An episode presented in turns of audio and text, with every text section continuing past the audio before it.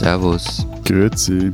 Und hallo, willkommen zur 56. Ausgabe unseres Transalpinen Podcasts mit Lenz Jakobsen, Politikchef bei Zeit Online in Berlin. Matthias Daum, Leiter der Schweizer Ausgabe der Zeit in Zürich. Und Florian Gasser, Redakteur bei den Österreichseiten der Zeit in Wien. Unsere zwei Themen diese Woche. Rüstungsexporte. In Deutschland gibt es einen kleinen Streit darum, was wir eigentlich an Saudi-Arabien exportieren und wir wollen darüber sprechen, wo unsere Länder da so mitmischen, wohin die Waffen aus den Alpenländern gehen. Und das zweite Thema, die sogenannte identitäre Bewegung, eine rechtsradikale Gruppe, über deren Einfluss wir reden wollen. Es gibt einen Anlass aus Österreich. Vorab noch der Hinweis auf unsere Mailadresse. Sie erreichen uns unter alpen.zeit.de und Vorab noch wichtiger, der Hinweis auf unsere Live-Auftritte. Wir werden gleich zweimal auf offener Bühne streiten und zwar am 17. April in Paris. Dafür gibt es noch Karten und wir werden uns treffen am 4. Mai in Hamburg bei der langen Nacht der Zeit. Kommen Sie vorbei, wir brauchen noch Gäste. Dann streiten wir uns noch besser. Wir hoffen, es wird voll. Bitte lassen Sie uns nicht allein. We run a world tour. Okay, das erste Thema. Die deutsche Regierung hat sich gerade darauf geeinigt, das war vor ein paar Tagen, dass sie für weitere sechs Monate keine Rüstungsexporte nach Saudi-Arabien mehr genehmigen will. Nur zur Erinnerung, Saudi-Arabien, das ist dieses Land, das hauptverantwortlich ist für den Jemenkrieg. Der Jemenkrieg ist laut Welthungerhilfe die größte humanitäre Katastrophe unserer Zeit. Und dass der Regimekritiker Jamal Khashoggi da vor ein paar Monaten in der Botschaft in Istanbul ermordet wurde, ich denke, das haben alle mitbekommen. Und dass dann die Menschen, die ihn ermordet haben, ihn auch noch zersägt haben, äh, hat so ein bisschen Ausschlag gegeben, auch für die deutsche Bundesregierung zu sagen, wir liefern da keine Waffen mehr hin. Man könnte das vielleicht für selbstverständlich halten, dass man einem solchen Staat keine Waffen liefert. Allerdings war das bis vor wenigen Monaten eben anders bei Saudi-Arabien. Saudi-Arabien war einer der wichtigeren Kunden der deutschen Rüstungsindustrie. Zuletzt sind dahin ungefähr Güter im Wert von 250 Millionen Euro im Jahr gegangen. Wie ist das denn in euren Ländern? Wie groß ist bei euch die Rüstungsindustrie? Florian, ich habe gesehen, bei euch in Österreich sitzt ja immerhin der Erfinder und der Hersteller der sagenumwogenen Glock-Pistole. Völlig richtig. Ein echtes österreichisches Qualitätsprodukt seit den 80er Jahren. Also das Ding ist wirklich, ist eigentlich auf der ganzen Welt im Einsatz. Von der norwegischen Armee über Spezialeinheiten, die deutsche GSG 9 hat sie weit mehr als die Hälfte der amerikanischen Polizei. Also alle setzen auf dieses Zeug aus Kärnten. Aber es gibt auch noch andere Exportschlager, ähm, zum Beispiel das Steyr Armee Universalgewehr. Österreichische Grundwehrdiener kennen es unter dem äh, Begriff STG 77. Auch das wird weltweit an Armeen verkauft und auch Terroristen schätzen es. Also im März ist es zum Beispiel auf Fotos aufgetaucht ähm, aus Tunesien, da haben IS-Terroristen damit posiert. Um die eigentliche Frage zu beantworten, also Waffen und Munition machen einen Hauptteil der österreichischen Rüstungsindustrie aus, vor allem eben die Glock und diese Steyr Mannlicher. Und seit 2004 haben wir damit ungefähr drei Milliarden Euro im Export verdient. Der größte Teil ging in die USA und auf dem dritten Platz ist übrigens die Schweiz. Insgesamt sind es sowas, also ich habe eine Zahl gelesen, 17 Waffenhersteller im Land. Ähm, in der Rüstungsindustrie sind es aber insgesamt 133 Firmen. Da gibt es Hersteller von Spezialfahrzeugen, und dann auch so Hightech-Unternehmen, die etwa Drohnen oder Drohnenabwehr herstellen, Aufklärungsflugzeuge und so weiter. Und dann gibt's noch, das ist wahrscheinlich auch in Deutschland das große Thema, so Klein- und Mittelunternehmen, die quasi nebenbei so Dual-Use-Dinge herstellen, also Produkte, die man für Rüstung verwenden kann, aber auch für andere Dinge. Zum Beispiel, ich, ich war da mal beim Unternehmen, der ist Weltmarktführer in der, in, in der Herstellung von pulvermetallurgischen Komponenten. Kennst du das? Pulvermetallurgie? Mhm. Ja. So halb. Also Keine Naturwissenschaftler hier. also da geht es darum, man verarbeitet Metall, das man nicht schmelzen kann, weil der Schmelzpunkt zu hoch ist und deshalb anders verarbeiten muss. Und das Zeug hast du dann zum Beispiel in den Spitzen von Wanderstöcken drinnen es bei der Apollo-Mission am Mond, äh, in Röntgengeräten im A380, aber auch in panzerbrechender Munition. Jede gute Erfindung muss irgendwann mal auf dem Mond gewesen sein, ganz oder? Genau, ganz genau. nicht nur die Teflonpfanne. Aber unsere Hörerinnen und Hörer können das jetzt leider nicht sehen, aber die Augen von Florian haben regelrecht geglänzt, als er jetzt diese Rapsli-Pistolen-Hitparade runtergerattert hat. Rapsli-Pistolen? Rapsli-Pistolen, ich weiß im Fall wirklich nicht, wie das auf... Äh, auf Deutsch heißt, Hochdeutsch heißt es, ja, Hochdeutsch heißt. Äh, In so, einer echten äh, Sprache. Ne, ist okay. So, der Mann aus Tirol sollte lieber schweigen.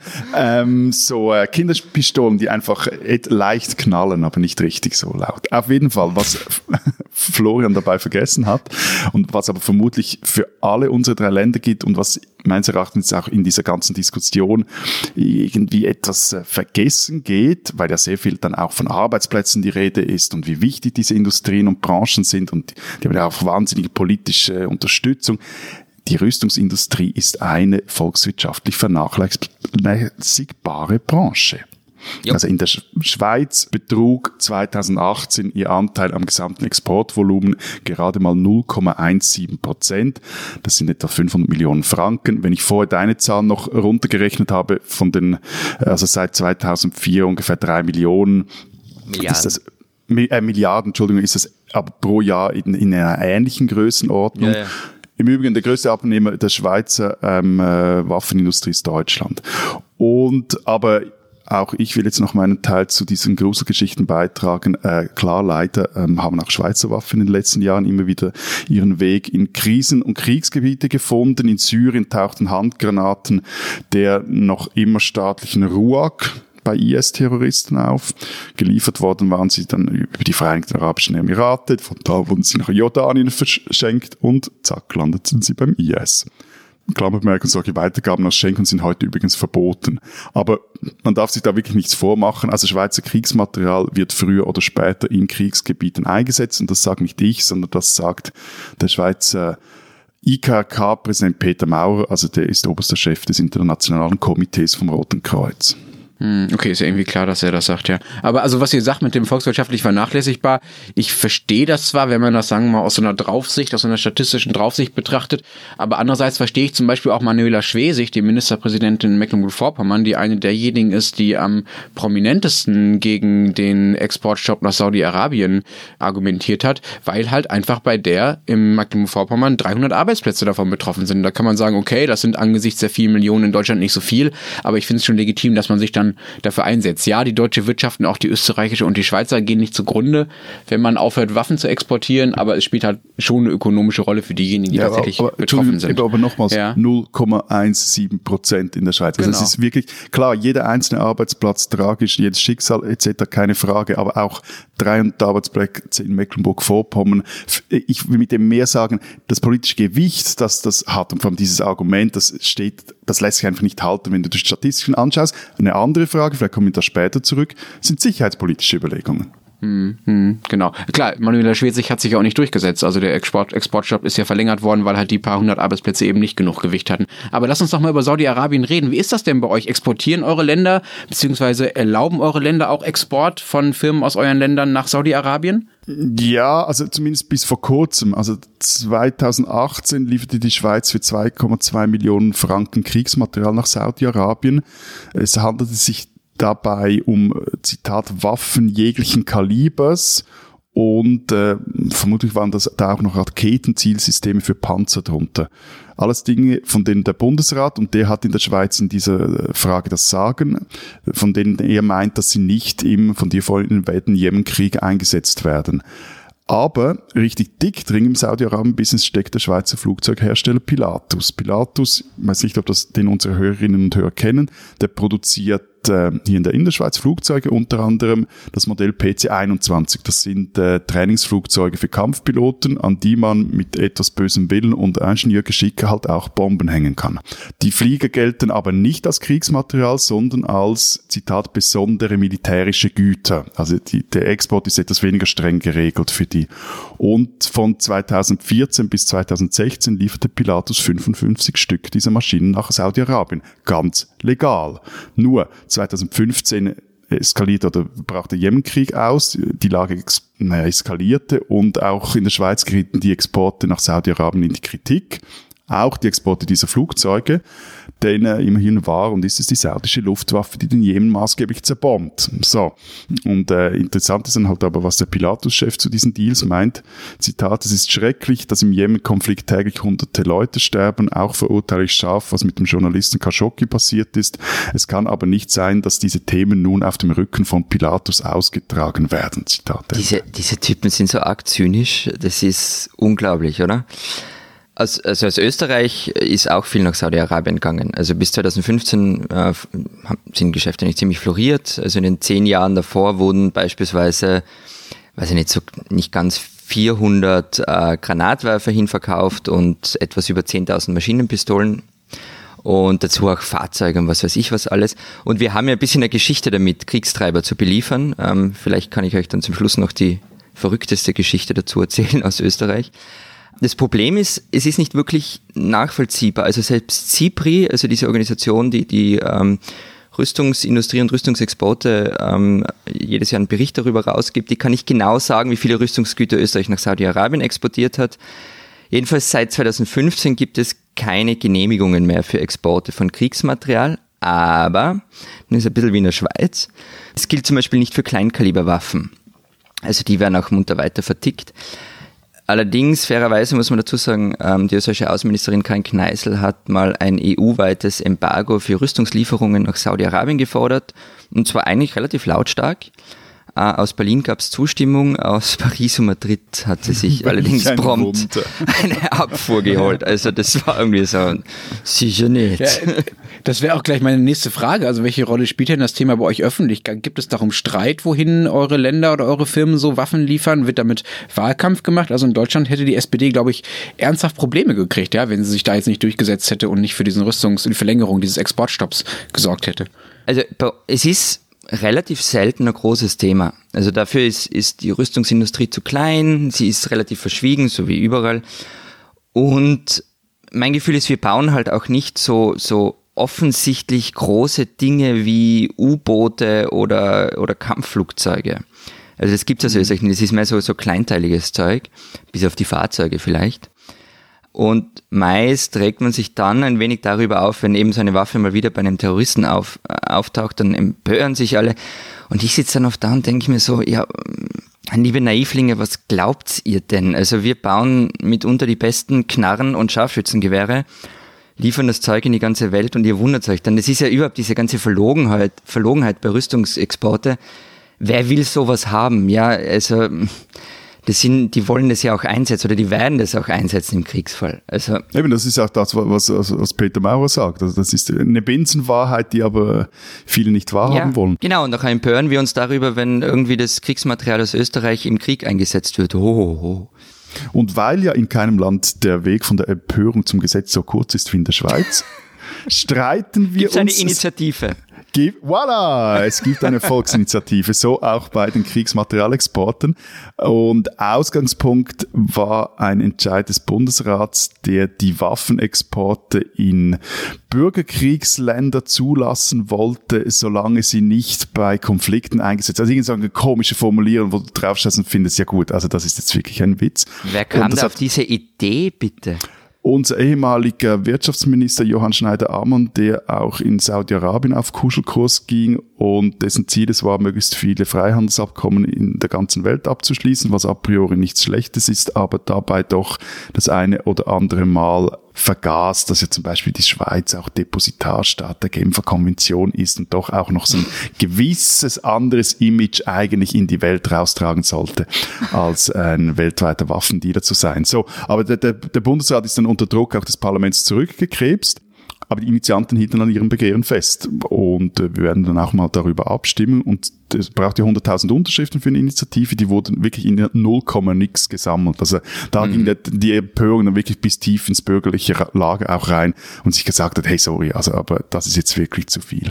Was mich aber vorhin, äh, Florian hat es vorhin erwähnt, noch ähm, wegen Monsieur Macron und den Spaniern, die da mäßig äh, amüsiert waren, äh, als die Österreicher ein EU-weites Exportverbot für Saudi-Arabien aussprechen wollten. Sag mal, Lenz, wie ist es denn bei euch? Also was sagen jetzt eure Partner dazu, wenn ihr jetzt da plötzlich nicht mehr nach Saudi-Arabien liefern wollt? Ihr baut ja viele dieser Waffen in Kooperation mit eben auch Frankreich oder Großbritannien. Äh, die bleiben jetzt auf dem Zeugs einfach sitzen, oder? Ja, die sind not amused, kann man sagen. Ja, ja, auf jeden Fall.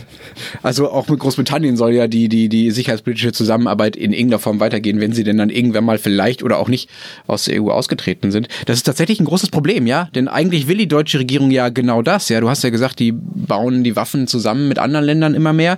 Gerade die SPD, also diejenigen, die jetzt diesen Rüstungsexportstopp vor allen Dingen verlängern wollten, das auch durchgesetzt haben, die setzen sich ja sehr stark ein für mehr gemeinsame europäische Außen- und Rüstungspolitik, um um halt um, unabhängiger zu werden von den USA und weltweit einfach mehr Einfluss zu haben. Ja, also diese alte Argumentation zu sagen, wir müssen als Europa gemeinsam auftreten, wir müssen gemeinsam militärisch aktiv werden, wenn wir aktiv werden, das kann nicht jeder alleine machen, wir sind zu klein, wir können das auch besser verteilen und so weiter. Das finde ich ist eine sehr einleuchtende Argumentation der SPD.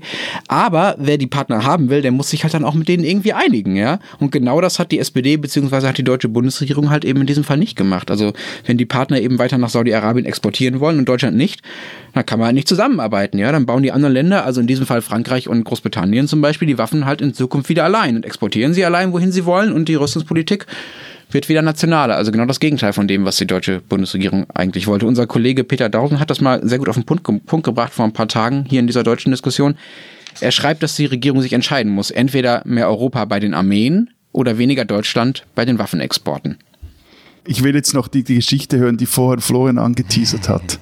Die erste Geschichte über österreichische Rüstungsexporte. Ja, bitte komm. es ist überhaupt nicht zum Lachen, aber Aber du haust dich unter den Tisch. Also, ja. es, gab, es gab das Unternehmen Noricum, eine Tochter der damals noch verstaatlichen Föst, ein Stahlproduzent. Und diese Noricum stellte in Liezen in einem Werk, das in den 70er Jahren kurz vor der Schließung stand, seit den frühen 80ern eine Kanonenhaubitze her, die GHN 45. Eine wirklich grausige Superkanone, die 40 Kilometer weit schießen konnte. Problem für Österreich, völlig untauglich, weil wir laut Staatsvertrag so etwas gar nicht beim Bundesheer haben dürfen. Also, aber gut. Ich habe einfach mal losgebaut, ja? Ja, genau. Also herstellen dürfen wir es ja trotzdem, sagt ja keiner. Wir ja. dürfen es nur nicht im, in unserer Armee haben. Gut, also und das wird dann produziert ähm, äh, von einem verstaatlichten Werk, das wir halt unbedingt offen halten wollen wegen den Arbeitsplätzen, soweit so gut. Dann bricht der erste Golfkrieg zwischen Iran und Irak aus. High nun für Waffenhändler aus aller Welt und wir lassen uns bei sowas ja auch nicht lumpen. Erst hat Österreich über Jordanien den Irak beliefert. Völlig verboten eigentlich, und zwar nach österreichischem Recht. Der Iran hat es spitz gekriegt und wollte dann auch diese Superkanone haben. Und ähm, was tun wir Österreicher? Wir liefern sie über Libyen. Kein Scherz. Also das neutrale, mhm. kleine, putzige Österreich hat zwei gegeneinander kämpfende Kriegsparteien mit einer völlig verrückten Superkanone beliefert. Hey, so, so kamen wir halt durch den Zweiten Weltkrieg. Also ja, ja, und, und, wir haben uns auch gedacht, ähm, wir kommen damit durch. Ein österreichischer Diplomat ist allerdings draufgekommen, hat das Außenministerium irgendwie so mehr oder weniger darüber informiert und ist dann äh, unter bis heute nicht ganz geklärten Umständen gestorben. Und dann waren es Reporter eines Jugendmagazins, nämlich von Basta, die die Schweinerei aufgedeckt haben. Und am Ende stand ein parlamentarischer Untersuchungsausschuss. Der sozialdemokratische Innenminister musste deswegen und wegen einer anderen Affäre, über die wir vielleicht auch mal reden, über Lukona, äh, Matthias Lieblingsaffäre aus Österreich, glaube ich. Völlig äh, absurd. Genau, also der musste dann zurücktreten und wurde auch zu einer bedingten neunmonatigen Haftstrafe verurteilt. Völlig verrückte Geschichte und vermutlich der größte Skandal der Zweiten Republik.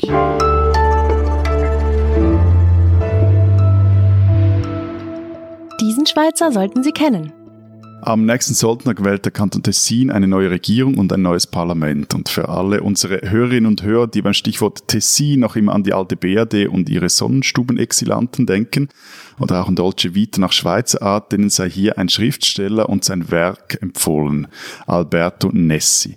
In einfachen Verhältnissen aufgewachsen, war der erste aus seiner Familie, der an die Uni ging, arbeitete als Lehrer, bevor er dann 1969 zu schreiben begann. Erst für Zeitungen und Hörspiele, später dann macht er Fernsehfilme und wird aber vor allem für seine Prosa und Lyrik im Tessin und teilweise auch in der Deutschschweiz unter Insidern bekannt. 2016 erhält Nessi den wichtigsten Literaturpreis der Schweiz, den Grand Prix Literatur. Sein neuestes Buch Svizzera Italiana ist eine Sammlung von Bahnreisen durchs Tessin, der Gegenwart und der Vergangenheit und es ist eine Sammlung von Anti-Idyllen. Nessi sagt, ich schreibe an der Stelle meines Großvaters, der nicht schreiben konnte. Das sagt er unserem Autor Alexander Grass, der Nessi für die aktuelle Schweizer Ausgabe der Zeit porträtiert hat. Ich schreibe für meine Eltern, ich bin Intellektueller und wohne in einem schönen Haus. Doch die Welt meiner Vorfahren, die trage ich in mir. Wer also des Italienisch mächtig ist, der soll dieses neue Büchlein von Alberto Nessi dringendst lesen. 2020 soll eine deutsche Übersetzung erscheinen. Und wenn, wer, wie ich leider, nur des Deutschs mächtig ist, der soll doch die nächste Ausgabe der Schweizer Ausgabe der Zeit lesen.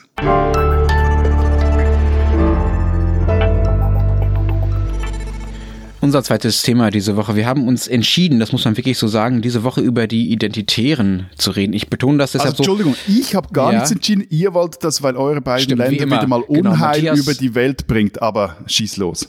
Genau, Matthias wurde einfach überfahren von unserer Autorität. Äh, ich betone das deshalb so, dass wir uns dafür entschieden haben, äh, weil es meistens eine ziemlich gute Entscheidung ist, eben nicht über die Identitären zu reden. Ne? Das ist eine rechtsextreme Truppe, für die, die sie nicht kennen, die ziemlich klein ist, was die Anzahl der Aktivisten und sozusagen der Mitglieder angeht, die aber sehr gut darin ist, unverhältnismäßig große Aufmerksamkeit zu erregen. Deswegen ignoriert man sie oft besser. Aber diesmal muss es halt doch sein, finden wir, weil wirklich was passiert ist. Erzähl mal, Florian. Also, in aller Kürze, der Anführer dieser rechtsextremen Truppe bekam ähm, irgendwann im Jänner 2018 vom Christchurch-Attentäter in Neuseeland eine Spende über 1500 Euro überwiesen. Deshalb kam es vergangene Woche zu einer Hausdurchsuchung bei ihm, die er dann auch gleich, wie du ja gesagt hast, die sind sehr gut im PR, ja dann auch gleich selbst öffentlich gemacht hat und sich als armes Haschall und Opfer dargestellt hat. Der Attentäter in Neuseeland hat übrigens in seinem grünen Manifest ähnliche Begriffe verwendet, wie sie auch diese rechtsextremen Identitären benutzen. Und derzeit wird geprüft, ob und wie diese Gruppe aufgelöst werden kann oder soll. Und wie gut stehen die Chancen, dass sie dann auch wirklich aufgelöst wird? Also wie lange haben wir noch zu tun mit Identitären? Pff, ich habe keine Ahnung. Also mein, mein Bauchgefühl sagt äh, etwas weniger als 50-50. Also es gab im vergangenen Jahr schon einmal ein Verfahren wegen Bildung einer kriminellen Vereinigung gegen ein paar von ihnen. Sie wurden freigesprochen. Das tragen sie jetzt natürlich mit stolz geschwellter Brust durch die Gegend. Und ich meine, selbst wenn sie aufgelöst werden, meine Güte, dann benennen sie sich um oder machen woanders mit. Es ist jetzt nicht so, dass es einen Mangel an, an rechtsextremen Organisationen gibt. Hm, okay, aber am Ende sind sie jetzt äh, doch schon irgendwie, oder? Nach diesem Christchurch-Skandal in dieser Durchsuchung. Ähm, weiß ich nicht, wie kommst du drauf? Äh, naja, weil es irgendwie auch für, für die doch nicht so cool ist, wenn jemand, der 50 Menschen erschossen hat, äh, mit ihnen in Zusammenhang gebracht wird. Und weil ich auch den Eindruck habe, dass von diesen, die haben ja damals so, so sehr publikumswirksame Aktionen gemacht, sag ich mal, ja. Also irgendwelche Plakate von Hauptbahnhöfen runtergehängt und so und irgendwelche Guerilla-Aktionen, die sie sich äh, von eigentlich früher mal linken Protestformen abgeguckt haben so. Und davon habe ich zumindest in den letzten Monaten immer weniger wahrgenommen. Oder äh, täuscht da der Eindruck? Ähm, ich glaube schon, dass du recht hast. Also vor allem die so große, spektakuläre Aktionen ähm, gab es in, in vergangenen Monaten eigentlich weniger. Ob sie wirklich am Ende sind, also was jetzt passiert ist, Sebastian Kurz hat relativ klar gesagt, er hätte gerne, dass die aufgelöst werden und er hat von seinem Koalitionspartner, den Freiheitlichen, ähm, diese Wo Anfang dieser Woche verlangt, dass sie alle Verbindungen zu denen kappen. Also es darf keine Verbindungen mehr von den Freiheitlichen zu den Identitären geben. Ähm, ob das allerdings bedeutet, dass die, dass die identitäre Bewegung ähm, als rechtsextreme Organisation am Ende ist, das weiß ich nicht. Natürlich, diese Christchurch-Geschichte, die bringt sie etwas in ein Dilemma. Also man will vielleicht nicht mehr so sehr an denen anstreifen. Vermutlich hat es auch Einfluss darauf, wie viel Spenden sie bekommen. Aber also deren Ende jetzt zu prognostizieren, fände ich etwas verfrüht. Hm, okay. Wir reden ja auch deshalb äh, darüber am Beispiel Österreich, weil das Ding in Österreich besonders viel, sagen wir mal, Drive hatte in den letzten Jahren, aber es gibt genau. sie ja durchaus auch in Deutschland. Nee, ne? Und in Deutschland ja in Frankreich. Also es ging von Frankreich aus, es kam nach Österreich und, und ging dann, expandierte ja. dann auch nach Deutschland. Genau. Ja. Ja, ja. Und in Deutschland sind sie, sagen wir mal, nicht so direkt betroffen von dem, was da gerade in Österreich passiert. Also da wäre meine Vermutung, dass es sie eigentlich noch ein bisschen länger gibt und dass sie sich eher konsolidieren. Ja, also die haben zum Beispiel ein Wohnprojekt in Halle, was sie auch ganz offen als äh, quasi als Hauptquartier nutzen. Es gibt mittlerweile relativ viele so geschlossene Gruppen auf WhatsApp oder Signal oder so, auf denen die ihre Informationen verbreiten. Also da bildet sich eher so eine abgeschottete Community auch wenn man vielleicht nach außen hin nicht mehr die großen Dinge von denen sieht, aber das heißt nicht, dass sie, dass sie irgendwie nicht mehr präsent sind. Aber Matthias, du bist so ruhig. Äh, Gibt es in der Schweiz gar keine Identitären? Die haben sich ja immer, wie äh, Florian gerade schon angedeutet hat, immer auch als so eine internationale, also irgendwie auch transalpine Bewegung inszeniert. Ne? Kamen aus Frankreich, Österreich, Deutschland. Was mit der Schweiz? Ähm, ehrlich gesagt, schwierig zu sagen. Also es gibt eine Website, es gibt einen popligen Twitter-Account und anscheinend tauchen immer mal wieder an irgendwelchen Unis Kleber der Identitären auf, aber also mehr ist da eigentlich nichts. Also wo, das Auffälligste oder wo, wo die Schweiz wirklich mal mit denen direkt in Verbindung kam, war, als ein Schweizer in deren Fadenkreuz geriet. Und zwar UN-Botschafter Jörg Lauber, der den Migrationspakt mitverfasst hat. Den haben wir auch schon mal diskutiert. Der wurde im vergangenen Herbst per gefaktem Fahndungsinserat gesucht. Wo, was Fahndungsinserat? Ja, quasi, die haben, da gab's Flyer mit, mit ihm drauf, haben sie diesen Mann gesehen oder dieser Mann wird gesucht wegen eben Ach so. seines Migrationspakts. So. Hm, Okay, Äh, aber Florian, du hast es gerade schon angedeutet, die Identitären sind eigentlich, äh, sind die bei euch eigentlich auch irgendwie mit, den, mit der FPÖ verknüpft oder in der Schweiz gar mit der SVP, zumindest die paar Identitären, die es vielleicht gibt bei euch, Matthias? Es war ja immer das Ziel der Identitären, da irgendwie auch anschlussfähig zu werden zu Ja, den es ist äh, gemäßigteren Lagern. Also ja. mit der SVP und, und, und ihren internationalen Verbindungen, das ist immer so eine Sache. Also offiziell mag die SVP diese Verbindung nicht, solange zumindest äh, Christoph Blocher das Sagen hat. Äh, also es gibt so zwei Dinge. Einerseits sagte er, er kümmere sich nur um die Schweiz, den Rest interessiere ihn nicht und rechts von der SVP ist die Wand. So. Unter den Jüngeren der SVP gibt es schon einige, die so diese internationale Vernetzung relativ cool finden. Also Roger Köppel hat ja zum Beispiel auch mal Steve Bannon nach Zürich gebracht, solche Dinge. Und gerade in der Weltwoche-Redaktion sitzen schon ein paar Fanboys der Identitären. Und mit Matthias Matusek haben die ja auch einen identitären Schmusefreund als Hauseiter. Schmusefreund. Lass uns bitte nicht über gewisse Geburtstagspartys reden. Voilà, so. genau, das meine ich.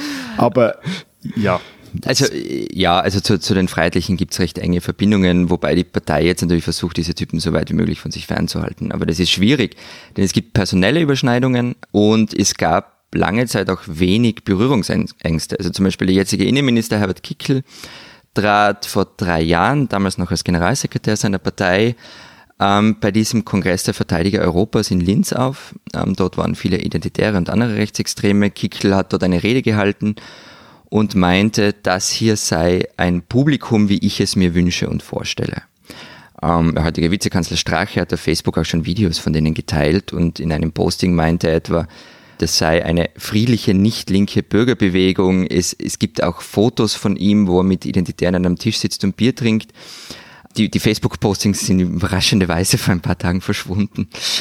Ähm, und für die FPÖ entsteht da übrigens vielleicht ein Problem. Also angeblich gibt es da etwas die Sorge, was passiert, falls rechts von der FPÖ eine Partei entsteht. Also eine, die jetzt nicht mehr staatsmännisch auftreten muss. Also die Botschaften haben sie ja bislang halten können, die sind den Freiheitlichen auch treu ergeben.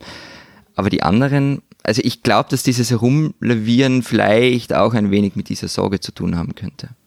Äh, Wir haben jetzt schon mehrmals über die internationale Dimension gesprochen. Wie genau funktioniert denn diese Vernetzung? Also die Österreicher, die ja da relativ vorne weg sind, zumindest im Vergleich mit unseren beiden Ländern, Matthias, äh, was haben die mit anderen Ländern zu tun? Wie vernetzen die sich? Wie vernetzen die sich mit den Franzosen, mit Identitären anderen Ländern? Wie international ist die Bewegung wirklich?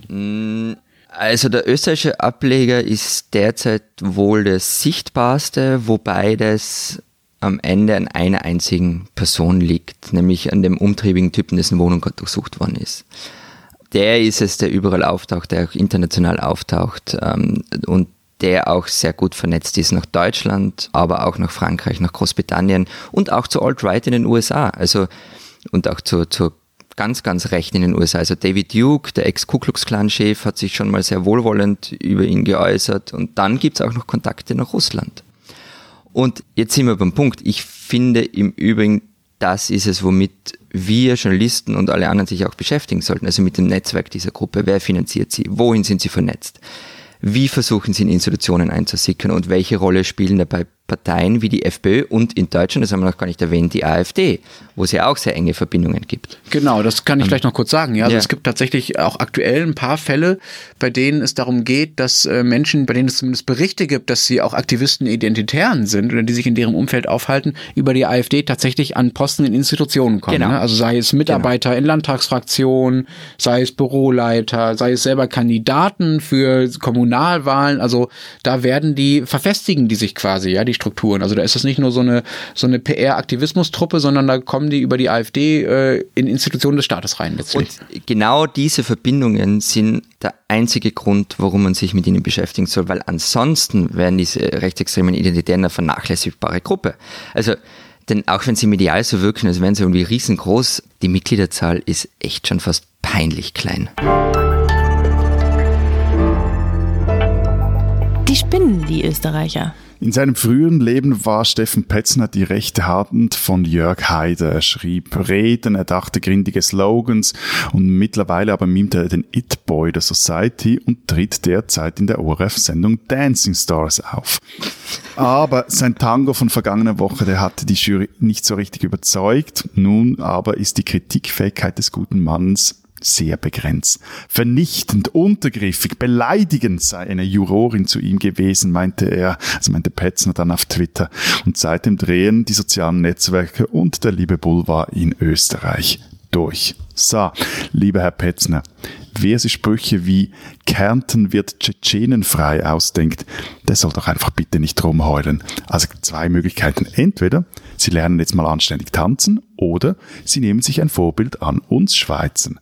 Denn auch hierzulande wird im Fernsehen getanzt, nur stellen in der samstäglichen Tanzfernsehkiste schwule TV-Lieblinge ihren Partner einen Heiratsantrag. Spread the love, so geht das, ihr Österreicher, ihr spinnt doch.